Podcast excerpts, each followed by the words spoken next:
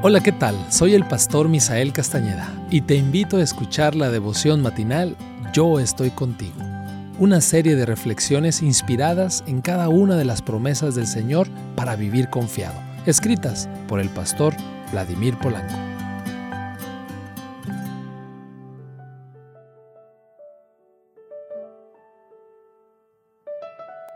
Hola, ¿qué tal? Me da mucho gusto poderte saludar en este nuevo día, primero de marzo. En este nuevo mes esperemos que las bendiciones del Señor puedan ser derramadas sobre nuestras vidas a través de su palabra. El texto del día de hoy lo encontramos en Apocalipsis, capítulo 2, versículo 7.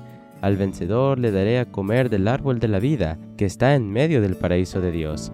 El título, le daré a comer del árbol de la vida. No sé si los mangos Miyazaki son los más ricos que los mangos vanilejos de República Dominicana. Sin embargo, a juzgar por su precio, los Miyazaki han de ser superiores a los de mi país.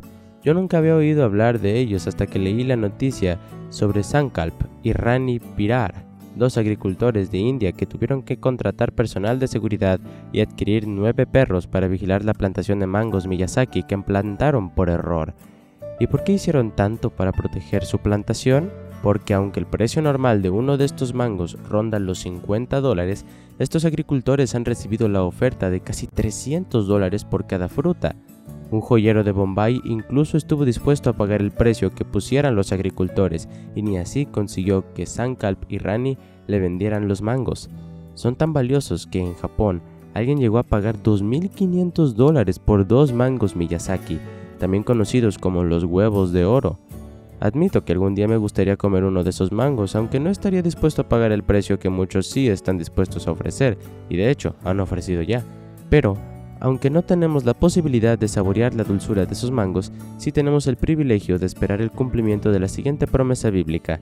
En medio de la calle de la ciudad y a uno y otro lado del río estaba el árbol de la vida, que produce doce frutos, dando cada mes su fruto, y las hojas del árbol eran para la sanidad de las naciones. Ezequiel, de donde procede la declaración de Apocalipsis, agrega que su fruto será para alimento y su hoja para medicina.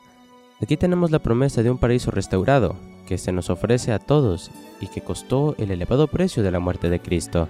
Por error, unos agricultores de la India sembraron mangos Miyazaki, la variedad del mango más cara que existe, pero Dios, con toda la intención del mundo, siembra en nosotros la fe y el anhelo de la vida eterna, para que podamos disfrutar gratuitamente del más valioso de todos los frutos, el fruto del árbol de la vida.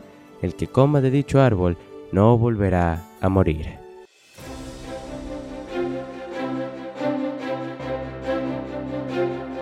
Esta es una producción de la Iglesia Adventista Universitaria de Montemorelos en México. Recuerda, pon a Dios en primer lugar y que tu vida sea un ejemplo para los demás. Te saluda el pastor Francisco Soto. Hasta la próxima.